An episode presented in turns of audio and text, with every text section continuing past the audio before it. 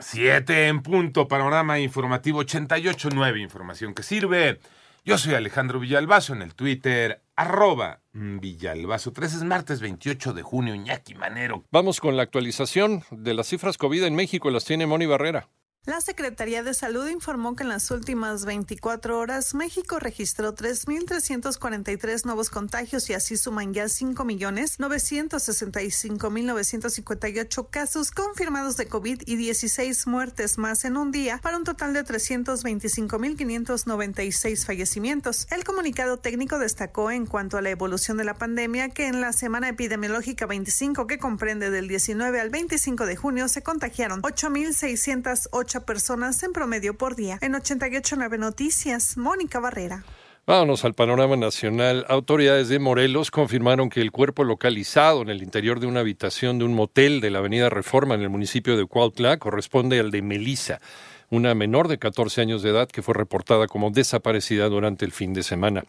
Ya suman 400 elementos militares que vigilarán las calles de la ciudad de Reynosa, Tamaulipas, tras la llegada del segundo contingente, que se suma a las tareas para inhibir las actividades del crimen organizado en esa región y los cuerpos de los sacerdotes jesuitas Javier Campos y Joaquín Mora, quienes fueron asesinados junto con el guía de turistas hace una semana dentro de su iglesia en el poblado de Cerocahue, en Chihuahua, fueron sepultados ayer en terrenos del mismo templo en el que perdieron la vida.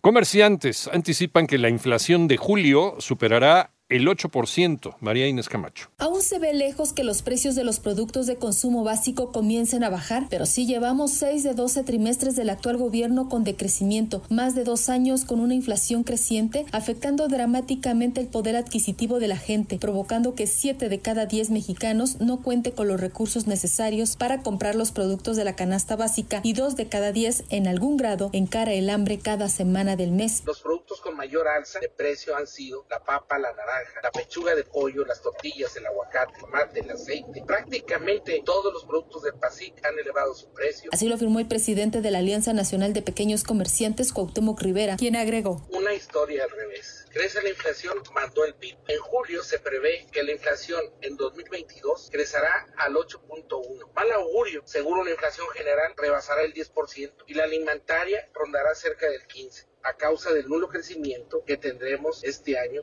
de 0% del PIB. Para 88.9 Noticias, María Inés Camacho Romero. En el panorama internacional, autoridades de San Antonio, Texas, dieron a conocer ayer el hallazgo de un tráiler con placas superpuestas abandonado en un camino secundario.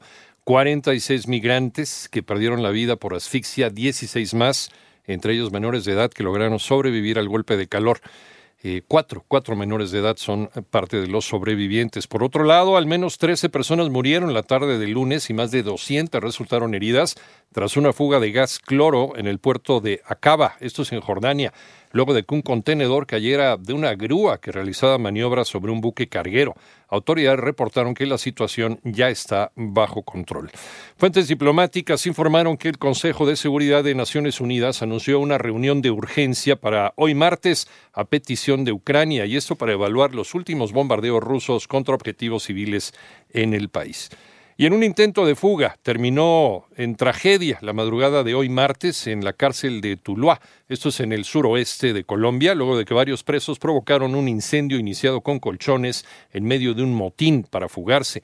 El saldo preliminar reportado por el Instituto Nacional Penitenciario y Carcelario es de 49 personas muertas y 30 personas lesionadas.